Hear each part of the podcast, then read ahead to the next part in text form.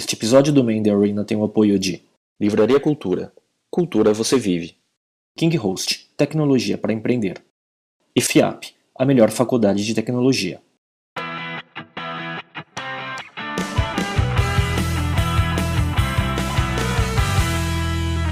Olá, amigos. Esse é o Main The Arena, um videocast sobre empreendedorismo e cultura digital. A gente está de volta no segundo episódio de 2014 aqui na Livraria Cultura do Shopping Guatemi em São Paulo. Eu sou o Léo Cuba. Eu sou o Miguel Cavalcante e a gente tem a satisfação de receber aqui o Ricardo Cavalini, é, consultor, escritor, tem seis livros publicados. É, prazer ter você com a gente, obrigado por ter aceito o nosso convite. E prazer é, é meu. Bom ter você aqui para conhecer um pouco da sua história. Obrigado, eu que agradeço. Acompanho vocês, gosto bastante, então muito bom estar aqui hoje. Como é que dá para contar um breve histórico profissional, Cava? Acho que dá para resumir, né? É, acho que muita gente que trabalha com comunicação acaba tendo um, um histórico é, bastante complexo e longo, né? Mas eu gosto muito de explicar minha trajetória dizendo que eu, eu comecei fazendo as coisas que eu gostava. E mesmo sem saber, eu sempre gostei muito de tecnologia e sempre gostei muito de comunicação. E aí eu acabei caindo um pouco no que juntava essas duas coisas, que era a computação gráfica. É, logo depois acabei indo trabalhar em agência, né, trabalhei tanto em agência tradicional quanto agência de marketing direto, agência é, offline, online, enfim. Então acabei fazendo um pouco de tudo aí, mas por esse gosto por essas duas coisas. E mais tarde acabei descobrindo também que eu gosto muito de negócio, né? É, e não fazia tanto sentido na época essa, essa coisa né, de tecnologia, comunicação e negócio. Hoje é mais fácil compreender isso, né, até por internet, enfim. Você tem aí um monte de exemplos de empresas que você consegue ver essa união fazendo muito sentido. Então hoje é, é mais fácil compreender coisas que parecem ser é, as opostas e, e, e, e distintas, né? É, um é humanas, outra é exatas mas que hoje é até interessante. Hoje até eu, eu, eu, brinco que agora que eu tô velho, gordo e careca, eu fiquei na moda. Né? mas é, é, engraçado, hoje é mais fácil entender essa união das coisas. E isso não, deve ter sido fácil explicar isso e falar, tipo, devia ser uma coisa tipo há 10 é, anos atrás, há 15 anos atrás, falar dessas é, coisas de uma forma conjunta. É, eu, na verdade, eu não sei nem se a, a, quando eu comecei, sei lá, 25, 30 anos atrás, se eu conseguia verbalizar isso. Né? Hoje é fácil também eu entender esse gosto e, e tudo mais. O que era muito comum acontecer era a empresa não conseguir entender esse perfil e tentar me encaixar numa caixinha. Né? Então, inúmeras vezes eu fui contratado por ser o cara, né, usando essas expressões que até ficaram é, chatas de usar, né, de tanto que elas foram é, usadas, né? Então, sei lá, fora da caixa. Então eu era contratado por ser o cara da inovação, o cara da fora da caixa, não sei o quê, mas assim que eu entrava na empresa, você sentia a necessidade de encaixar, de, de, de enquadrar numa caixinha. Então acho que mais do que explicar o que você faz, é essa dificuldade de ir contra a cultura, contra o status quo, é, acho que é a maior dificuldade de, de, de, de trabalhar nesse. Você deve ser craque nisso, como é que faz? Eu acho que você não fica craque nisso, acho que é. você fica calejado, né? É, mas você vai aprendendo, aprendendo com os erros, né? É normal quem. Eu sou muito ansioso é, e, e, por gostar muito de, de botar fogo na cortina, né? De ver a coisa é, mudando sempre e, e tudo mais, você, você comete muito erro de achar que as pessoas são assim, ou de que a cultura pode mudar fácil e as coisas não são assim, né? É óbvio que não pode ser nem 8 nem 80, mas é, é, aprender a como, como introduzir inovação numa empresa é uma coisa que eu levei muito tempo para aprender, porque não é um processo, é, não existe uma fórmula única e, e, e não pode ser feito um, a forceps, né? não pode ser feito ao mesmo tempo que você tem que forçar isso acontecer, você também não pode forçar demais, senão não, vai. Agora, Ricardo, é, na prática da, da sua carreira, é, primeiro você foi trabalhar no, mer no mercado das agências, né, tentando levar a tecnologia para essa, essa convergência, ou você empreendeu? Porque você também montou uma agência, né? É, Qual foi a ordem e como que foi isso? É. Eu, eu comecei eu comecei trabalhando eu trabalhei em agência trabalhei em produtora trabalhei uh, em alguns, alguns segmentos diferentes. Eu, eu comecei, eu digo que eu trabalho com comunicação digital há 20, mais de 25 anos, porque eu já fazia mídia interativa digital antes da internet existir. Né? Eram outras Quiosque, coisas. Eu fiz tudo, fiz quiosque, fiz eh, CD-ROM, fiz multimídia, né? Cada, cada época isso teve um nome diferente. Quando chegou a internet, era natural que isso ah, me atraísse. E eu acabei abrindo, ah, junto com o Christian Haas, a primeira agência digital do, do, do país. Mais tarde foi vendida para a Primeira Organic. mesmo? Foi a primeira mesmo. Foi a primeira. E que, que, na verdade nem é muito mérito, né? Quer dizer, ser o primeiro. eh, hoje. Toma flecha, O mercado né? publicitário adora dizer, ah, eu fui o primeiro. Não, eu, eu não vejo muito mérito nisso, mas foi a primeira. eh, foi um período muito. eh, muito condensado, então tem muita gente nasceu eh, junto ali, mas eu acho que o mais importante de ser a primeira é é ter dado um, um passo em direção a, a uma coisa que era, naquela época, muito difícil é, de acreditar. Né? Por mais que é, hoje a gente vê ah, a internet, aquela coisa, mas aquela época, quando começou, era realmente um sonho só. Né? É, Era uma promessa é, quase que mentirosa. Né? Ah, isso vai mudar o mundo. E, é, é uma coisa quase poliana. E, e realmente veio com uma força é, muito grande. E aí, Mudou todos os segmentos, todas as indústrias. Hoje é meio bobo até falar sobre isso. sim, sim. E aí depois que você foi pro mundo das agências, né, para ser o cara da Não, eu já estava em agência. Eu trabalhei em agência tradicional, com comunicação tradicional. hum, Fiz marketing direto, fiz um monte de. Né, eu, eu fui, eu fui de tudo. Fui criação, fui eh, planejamento, fui projetos, fui tecnologia, enfim. Eh, eu acabei eh, sendo ao mesmo tempo horizontal e vertical, né, justamente por essa questão de. Como eu, eu tenho uma facilidade para aprender e gosto muito de aprender coisas que estão dentro desse meu eh, eh, universo de gosto, eu acabei fazendo muito essas coisas. Ah, fui, fui mídia e me aprofundei em mídia, depois fui tecnologia e, e isso acabou depois se juntando e agregando valor.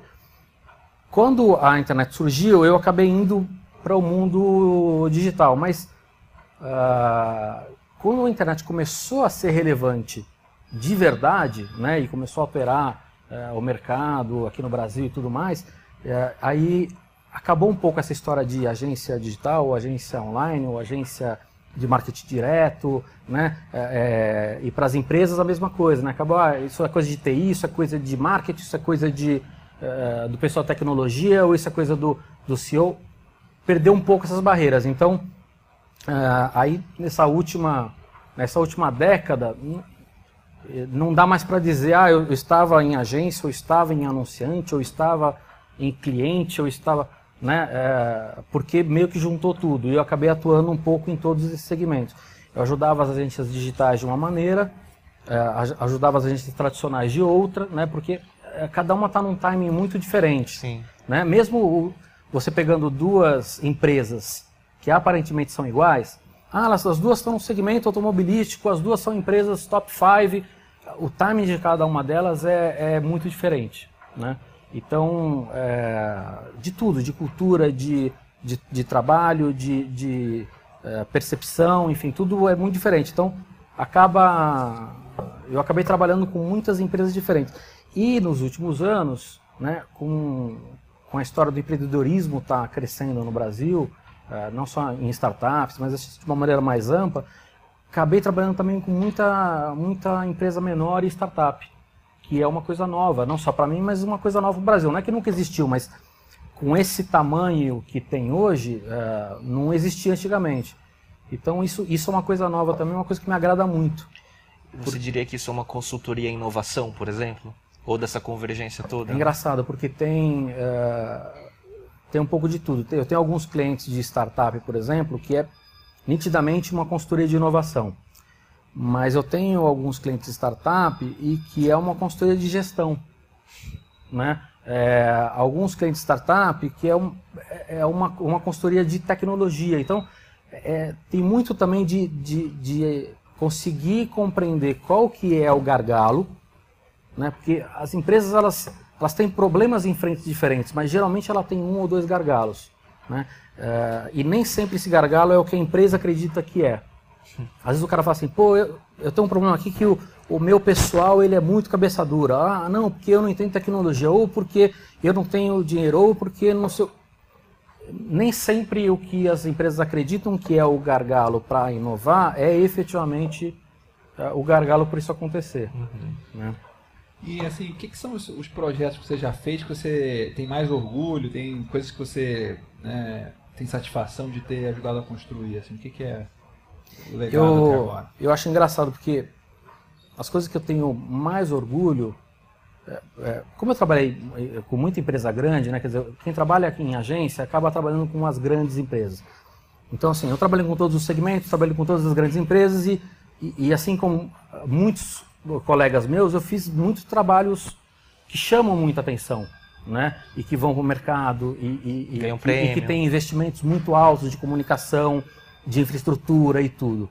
Uh, mas apesar de, de, também ter gosto por isso, o que talvez eu tenha mais orgulho são as coisas que não são tão visíveis. Né? Às vezes ajudar uma empresa uh, pequena e que cresceu, mas que você sabe que teve um papel fundamental para que esse crescimento fosse possível. Ou ajudar uh, no mercado. Eu gosto de acreditar que eu dei algumas contribuições para o mercado, uh, seja o mercado digital, seja o mercado de inovação. Quer dizer, de alguma maneira eu, eu sinto que eu, eu, eu, dei uma contribuição para que isso uh, crescesse mais do que cresceria sem a minha contribuição. por exemplo, uma coisa que muita gente me vê como um cara de mídia, de tecnologia, de inovação, mas eu, eu tive também um trabalho muito grande no mercado, que é um trabalho de de projeto, de, uh, de metodologia, de operação, né, criando, uh, criando uh, não só metodologias e processos para as empresas conseguirem implementar esse tipo de coisa, seja inovação ou seja o trabalho digital dentro da empresa, porque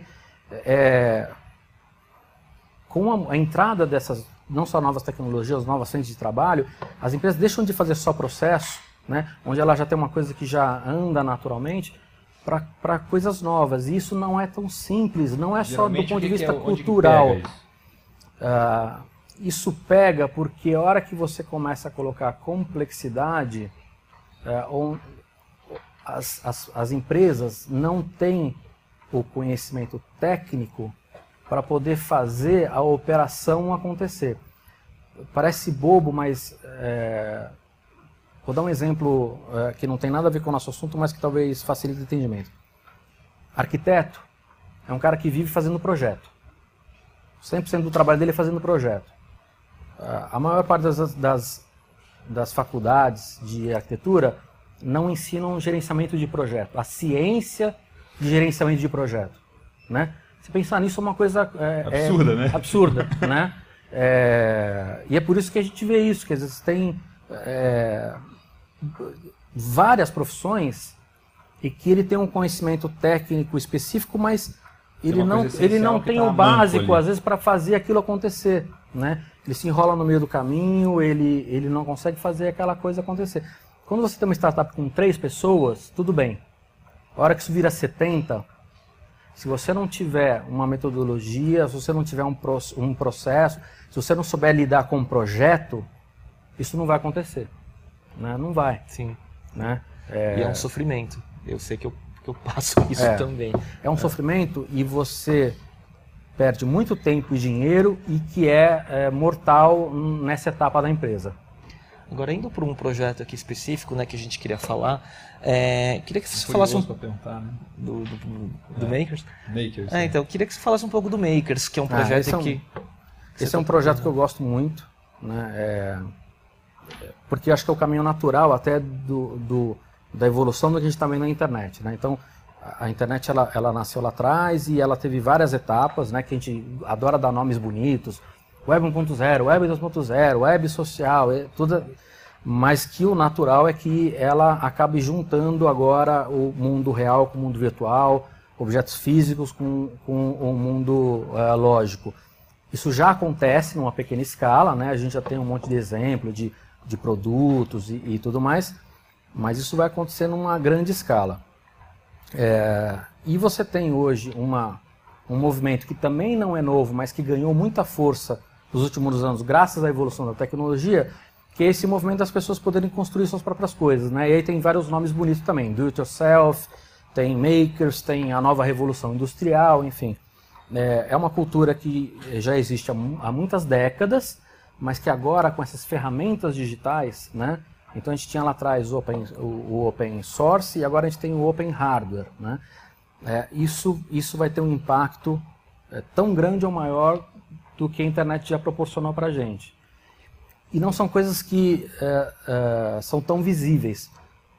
Por exemplo, quando você olha para a Amazon hoje, ou para o Facebook, ou para qualquer outra empresa dessas que estão revolucionando a internet e mudando e tendo impacto numa série de indústrias, você não lembra que esses caras só, só, só foram viabilizados por causa do open software, né? o open source no software.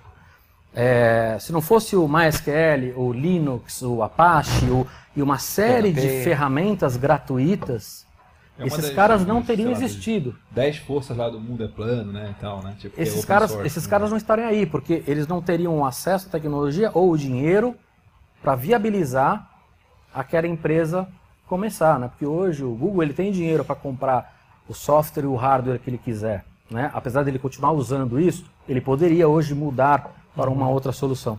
Mas eh, se você não tivesse não só as ferramentas gratuitas e abertas para que possam ser modificadas e melhoradas, porque quando você está inovando, você está criando coisas que não existem. Então não existe algo feito para a sua necessidade. Então, o open aí, ele não é só no sentido de gratuito, é também no sentido de, pô, é, ele é open também né? de aberto, de customizável. De... Então, isso foi fundamental. Se não fosse o open source, a internet não seria o que ela é hoje. E você começa a ter iniciativas como essa no hardware. Né? Então, você tem Arduino, você tem as impressoras 3D, apesar de você terem produtos que não são open, open hardware, você tem uma série de tecnologias aí que vão viabilizar o surgimento de uma série de outras empresas novas, de serviços novos e tecnologias produtos. novas, produtos novos e que, e que vão causar aí uma, uma mudança muito grande uh, na vida das pessoas. Né? Tem algum. O que, que você está vendo já mais curto prazo e mais longo prazo de coisas assim que mais te surpreendem de impacto que isso está trazendo? O que, uh, o que eu acho que é legal a gente, a gente perceber e notar é que é, hoje qualquer pessoa pode produzir qualquer produto, né? E quando você fala isso, normalmente quando você escuta isso você tem uma, uma resistência natural, um né? cerebral. É, você fala assim, pera, é. não é bem assim.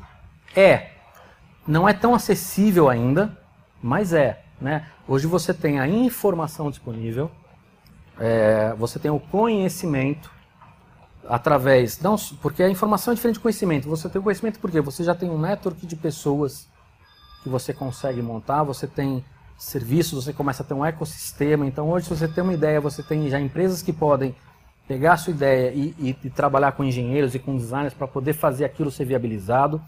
Uh, você consegue produzir, às vezes, na mesma fábrica que produz os produtos da Apple, né? É, você tem conhecimento também através de, é, de, de cursos online, de, enfim, isso também está crescendo muito. A tecnologia está super disponível, ou seja, ferramentas e, e, e, e devices e tudo mais. Né? Você tem computadores hoje por 35 dólares, né? É óbvio que não é uh, aquele mas super é computador. do que de 10 anos atrás. Mas é, é muito mais acessível do que 10 anos atrás.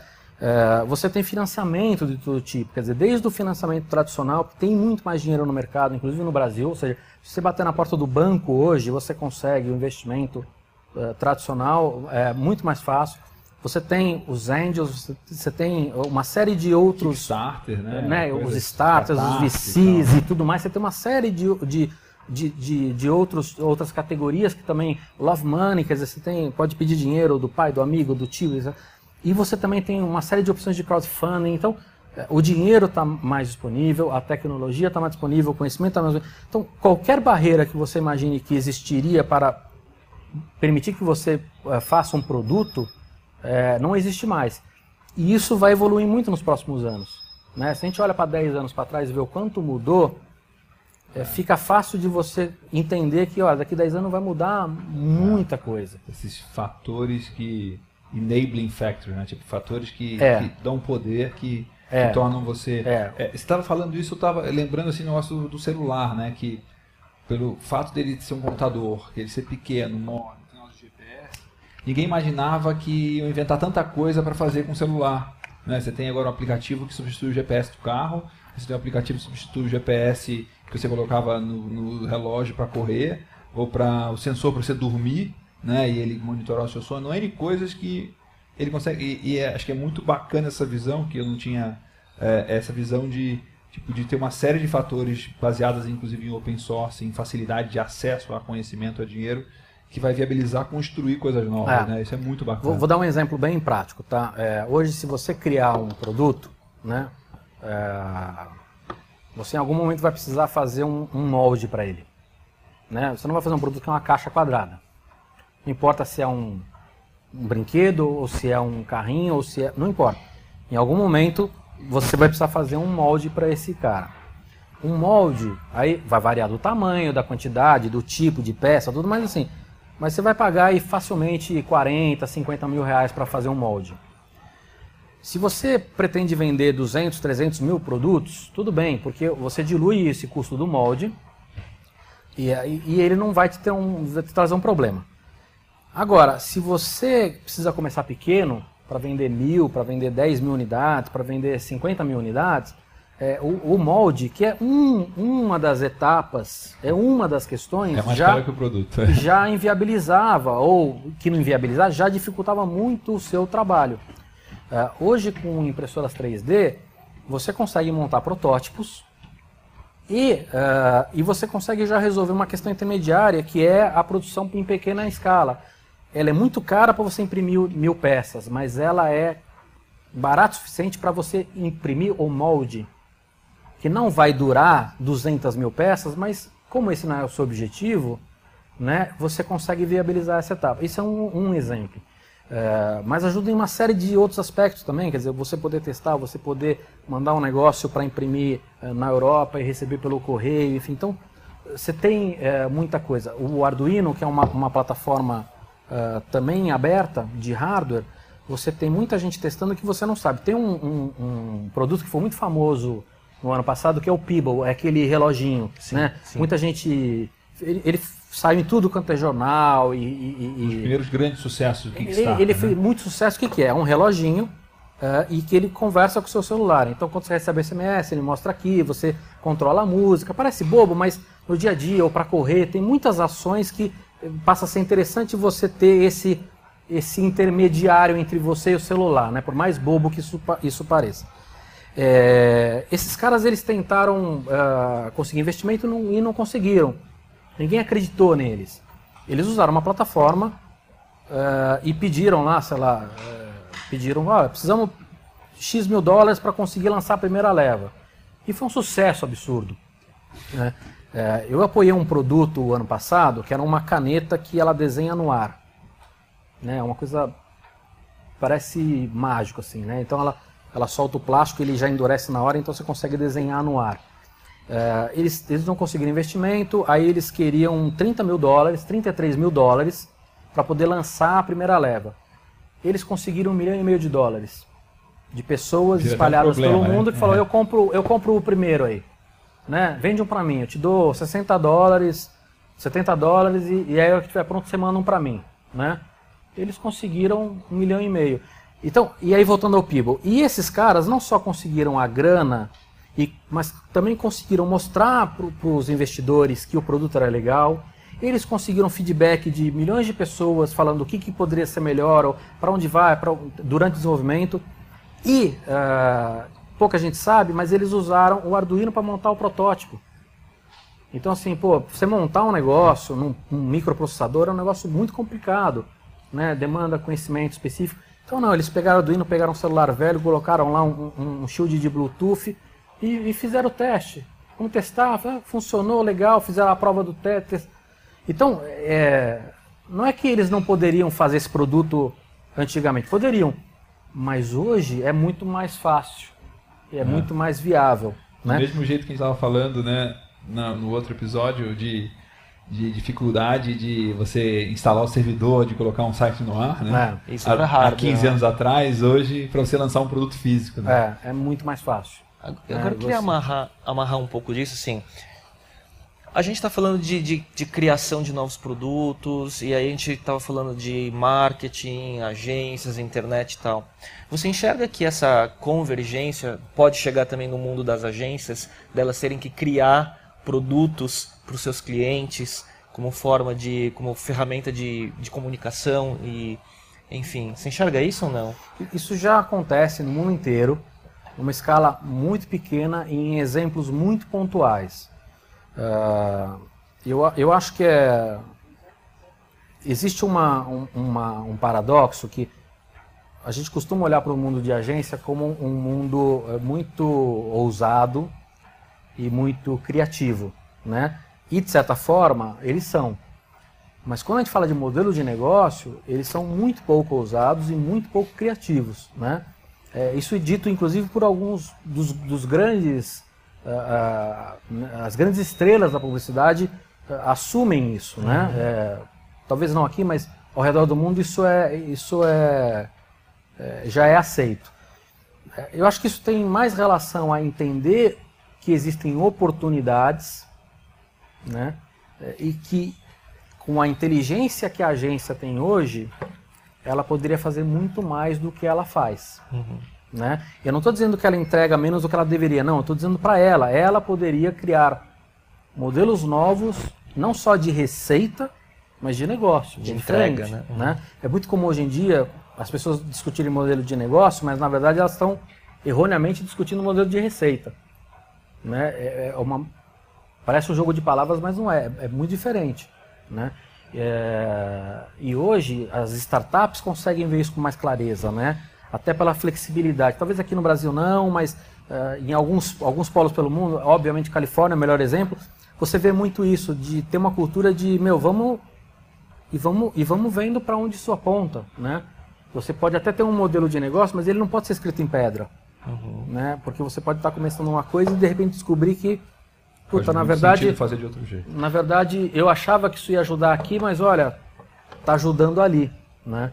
É... Agora, o que eu acho que vai ser maior impacto é cultural mesmo. Né? A gente já percebe isso. Hoje, a, maneira como as pessoas se relacionam com tecnologia e é, o relacionamento entre pessoal, o relacionamento entre empresa e, e funcionário já mudou muito, né? graças às novas tecnologias, e vai mudar ainda mais. Né? E isso tem muito a ver com empreendedorismo, porque é, se as melhores cabeças eh, tiverem mais opção, vai ser mais difícil para as empresas man manter, manter, esses caras, ou contratar, ou é, até antes de manter, quer dizer, co conseguir atrair esses caras para dentro.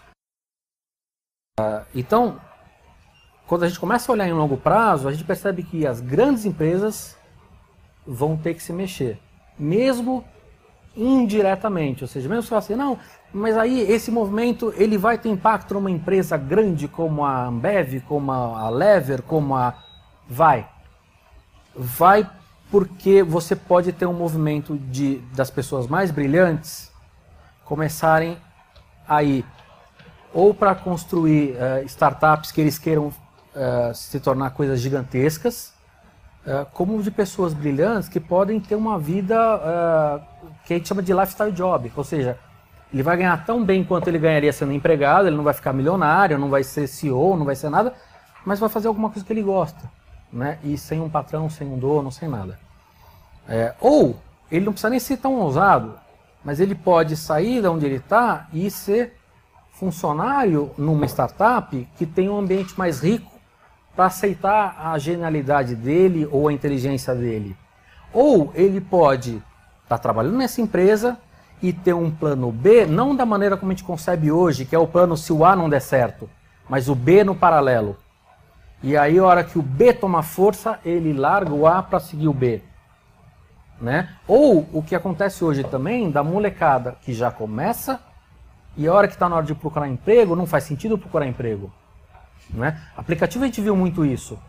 Ah, tá na hora de programar, puta, mas eu já tô num caminho onde não faz sentido eu virar estagiário agora, né? Então, é, já, é, já tô num caminho bem Parece melhor, que né? as coisas, né, fala assim, puta, parece um, um, cenário difícil de, de ser visualizado, mas ele não é tão, tão difícil assim. E a gente está falando da gente, né? Mas e nossos filhos? E aí? É, imagina daqui. Minha filha tem 8 anos, sua filha. Você tem um filho de 4 E de seis? de 6. Daqui 20 anos, eles estão entrando no mercado de trabalho. Entrando. Para o mercado de trabalho que, sei lá, eles podem trabalhar 30, 40, 60, 80 anos. né? Vão viver Há- mais de 20 100 anos, né? Há, há, há 30 anos atrás, quando eu entrei no mercado de trabalho, a expectativa de vida era outra. né? 40 anos, acabou. Você não podia mais ter filho. podia Hoje mudou tudo. 40 anos é novo para ter filho. Né? O mercado de trabalho não acaba. É, já mudou tudo. Então, imagina daqui 20 anos eles vão estar entrando no mercado de trabalho onde a realidade vai ser absolutamente diferente. Né? Como é que a gente prepara essa geração, sendo que a nossa escola, seja ela profissional, seja a escola, né, a escola do colégio, ela foi feita para responder à revolução industrial passada. Ela foi feita para criar gente para trabalhar na fábrica ou, na melhor das hipóteses, ser um funcionário numa empresa. Não para ser um empreendedor. Né? Não para ser é, é, uma pessoa que precisa aprender a aprender. Uma pessoa, né? A gente cria para é, para uma coisa é, que é absolutamente pouco eficiente para esse futuro quando você para 10, 15 minutos para pensar nele. Não precisa ser guru, não precisa ser profeta, né? Se você junta Lé com Cré, você e olha para os últimos 10 anos, você vê, pô, daqui 10 anos, daqui 20 anos, vai estar completamente diferente. E isso é importante, né? O modelo, que você está falando do modelo de educação que não acompanha.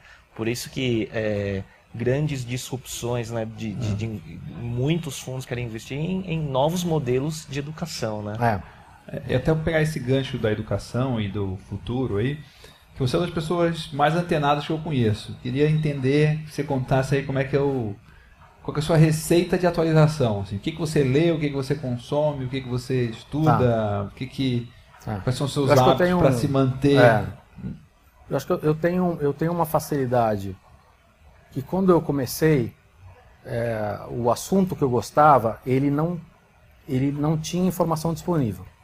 É, acho que qualquer pessoa da minha idade sentiu isso porque você não tinha internet.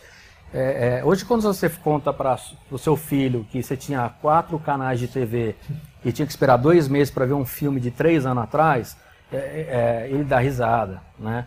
É, então, assim, a informação em todos os sentidos era muito escassa. É, não só a informação, mas o conhecimento também era muito retido. Né? É, existia. Era tudo muito difícil. Então hoje, para mim, é o paraíso. Então isso já, já me coloca num, num cenário que já eu me sinto mais confortável. Outra coisa que eu não sei se é necessariamente uma é, é, uma dica para quem para quem já está mais de idade, mas fazer o que ama. Porque quando você faz o que você gosta, o aprendizado é muito mais natural. Porque o seu lazer, o seu tempo, você você está uma naturalmente, é, você não consegue dividir o que, que é lazer e o que, que é aprendizado, né? É, às vezes até na, na ajuda dos amigos, né? Que os caras te ligam, você aprende ensinando, então é, é mais natural. Fora isso, você fazer o que você ama é, é difícil da gente aceitar porque eu sou de uma geração onde os pais falavam para o filho fazer o que dava dinheiro, né? É, e, e que fazia sentido porque se você ia virar biólogo antigamente, você fala, puta, é uma profissão que no Brasil é uma desgraça, né? Vai ser advogado, por pior que você seja, a chance de você ganhar dinheiro, mais dinheiro do que um biólogo e ser feliz, porque né, sem dinheiro é difícil ser feliz, é, é- hoje mudou um pouco, porque antigamente tinha um médico, né? Ah, mas o médico tem que estar sempre estudando. Meu, que profissão hoje que não tem que estar sempre estudando? Nenhuma. Entendeu? E se você não gosta do que você faz, imagina a desgraça que é Tá você passar coisa 40 ruim, né? anos. Tudo bem, tem gente que quer se aposentar com 30, não sei, mas imagina passar décadas da sua profissão tendo que estudar um negócio que você não gosta, né? É, é muito difícil. E pior, mesmo que você tenha essa paciência, posso usar termo técnico aqui ou não? O filho da puta que está do seu lado e que ama o que faz, vai bater em você com uma facilidade muito grande. Entendeu? Porque por mais que você tenha facilidade para aprender e você se esforce, você não vai conseguir competir com o cara que está do seu lado e que ama isso. Porque é mais fácil para ele, ele é 24 horas por dia dele e ele não vai entender isso como um, uma, um esforço, né? É... Aquele conceito de prática, é, prática deliberada, né? Que, é. que é o tempo que você passa estudando e fazendo, mas porque você gosta tanto daquilo é. acaba ficando tão bom. É, né? tem uma, tem uma série de teorias horas, sobre né? isso, né? Tem aquela do 70, 30, 70, 20, 10. Isso. Ele fala, ah, é, 20% você aprende com conselhos e, e coach e tudo, 10% é, o, é, é, a aula né, de escola, de um curso que você faz, mas os outros 70% é, o, a prática, é a prática, né, é fazendo. É, então tem que saber fazer isso. É, mas isso não sei se necessariamente são dicas. Hum, outra coisa é ter um esforço para se manter atualizado. Né? Não é fácil. Não é fácil. É, e não existe não tem o tempo. É, é, tudo é prioridade. Todo mundo tem as mesmas 24 horas. É uma questão de prioridade. Ah, mas e o meu trabalho me consome? Mas se você escolheu ficar nesse trabalho, isso é uma escolha sua. É prioridade, né? Não reclama. A gente no Brasil ainda tem uma faixa muito grande da população que não tem escolha. Né? Ele, ele não adianta falar para, sei lá, não vou citar nenhuma profissão aqui para não, não, não, não, ser preconceituoso, mas não adianta falar para o rapaz, de repente tem um, um trabalho muito braçal, assim, ah, mas vai estudar. Às vezes o cara não tem tempo. O cara acorda às 3 horas da manhã, anda 3 horas de, de a pé e condução para chegar no trabalho, trabalha 14 horas por dia. O tempo que ele chega em casa, ele precisa dormir, lavar a roupa pro dia seguinte, tomar banho. Né? Agora, muita gente tem. É, e tem muita gente né? saindo dessa E aí você tem que, você tem que ter um esforço para se manter em dia. Né? Porque a correria do dia a dia é muito brutal. Ela, ela, é uma ótima desculpa para você não se atualizar. E é, é, de verdade uma ótima desculpa. Uhum. Né? Porque o dia a dia da gente é muito corrido, sempre. É, então, é, se manda. É, outra coisa é, é buscar é, maneiras diferentes de, de, de, aprender e que sejam mais fáceis para você. Tem gente que não gosta de ler livro, né? Pô, tem que ler, tem que se esforçar para ler. Agora, se é difícil, tem que buscar outras alternativas também para trazer esse conhecimento, né? Então, não pode ser nem 8 nem 80. Não, ah, isso é difícil para mim, não vou fazer. Não, não pode. Ao mesmo tempo, não adianta você, ah, não, o jeito de aprender é tendo aulinha. Não, não necessariamente. Né? É, busca algo que de alguma maneira você tenha um, ou menos dificuldade ou mais facilidade para poder a, a, aprender. É, e, e, e, tenta buscar alguma coisa que você consiga ter aplicação prática. Né? É, isso ajuda muito, não só no aprendizado, mas também porque é, facilita é, você ter mais paciência para a coisa. Agora, Cava, a gente está na Livraria Cultura, né? E acho que eu fiz essa pergunta também no último, que foi o primeiro episódio de 2014. E como a gente está chegando já no, no, fim do programa, é, queria que você deixasse que obras que você acha que são que estão fora do radar, mas que você acha que seria super importante as pessoas consumirem para entender esse mundo. O livro que te marcaram. Tá se transformando. Tá. É, por obrigação meu, né? Dizer, é verdade, seis livros. Obrigado, né? é, é. Eu acho aqui? Não, o meu, o meu eu, eu, fiz cada livro meu aproveitando que nem todo cliente né, gosta de usar. E cada livro meu eu fiz de uma maneira diferente, não só a maneira de produzir, distribuir, vender. Então alguns fiz beta teste, é, alguns eu dei de graça, é, né? E aí ganhava. Teve alguns com preço variável. Eu, eu, eu fiz, testei de tudo, né? Uh, alguns estão de graça na internet hoje. Uh, eu indicaria o último, que é o Evolução.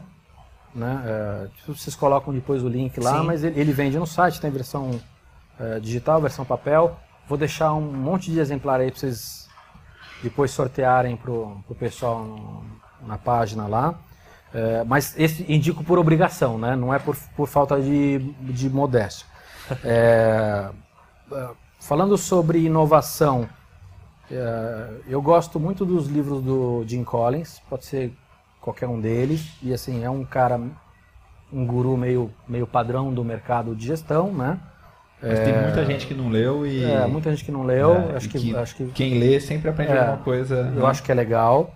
Ah, eu gosto muito do livro de um cara, de um professor de Harvard, que é o Dilema de Inovação. Ah, eu acho que das, da última década é talvez a melhor obra ah, de gestão, apesar de não ser um livro de gestão, para entender esse. é, Esse basicamente o que ele fala, por que, que quando existe uma inovação de ruptura, mesmo em uma empresa que é bem gerida, bem administrada, por que, que ela falha? Né? E acho que entender esse, esse contexto a- a- ajuda muito a gente entender um contexto maior que é da transição que a gente, tá, com- que a gente começou lá 30 anos atrás, com a entrada dos computadores pessoais e, e continua e vai continuar durante muito tempo. É, quem está interessado em educação, qualquer livro do Ken Robson. É um, um sir, um inglês, um cara muito engraçado. É, Um humor inglês, obviamente. Tem a palestra mais assistida do TED. Ele tem uma né? palestra sensacional, então quem quiser, antes de comprar o livro, procura lá, é, é- acho que é a mais vista do, Ah. do TED. É, é um cara muito bom e, e- e acho que ele fala muito sobre essa dificuldade da, não só do amor, mas também das escolas não acompanharem hoje. né? Então é um cara, é um cara que está muito em dia com, com esse movimento todo, até antes dele. É, em relação ao movimento Makers, acho que também tem o, o- o Makers do, do Chris Anderson, que também é, é muito bom. Eu não, eu não sendo nada humilde, eu não concordo com ele em alguns pontos, mas é- ele é um cara que vivencia isso, né? É, de uma maneira mais profunda, porque ele está na Califórnia, que até, lá é mu- tudo mais fácil, né? É, mas eu acho que é um livro também muito legal para entender esse, esse cenário de, de movimento de nova revolução industrial. Legal. Muito bom. É, então, mas a gente- eu, eu, eu, eu, falei, eu vou pegar os livros aqui e mostrar as capas. A gente deixa os links depois. E o Ricardo vai deixar com a gente alguns exemplares. A gente vai. Pô, tem a plateia aqui que também que está acompanhando. Já essa noite, a gente pode deixar alguns com eles também. Pô, muito obrigado. Obrigado muito bom ter você aqui. Muito bacana aprender com você e, e saber um pouco dessa história. Eu já estou anotando as, que as coisas que eu não li dos que você recomendou já vai, já vai entrar para minha lista de futuros livros aí. Ricardo. Obrigado Obrigado. pela presença. A gente volta no próximo episódio.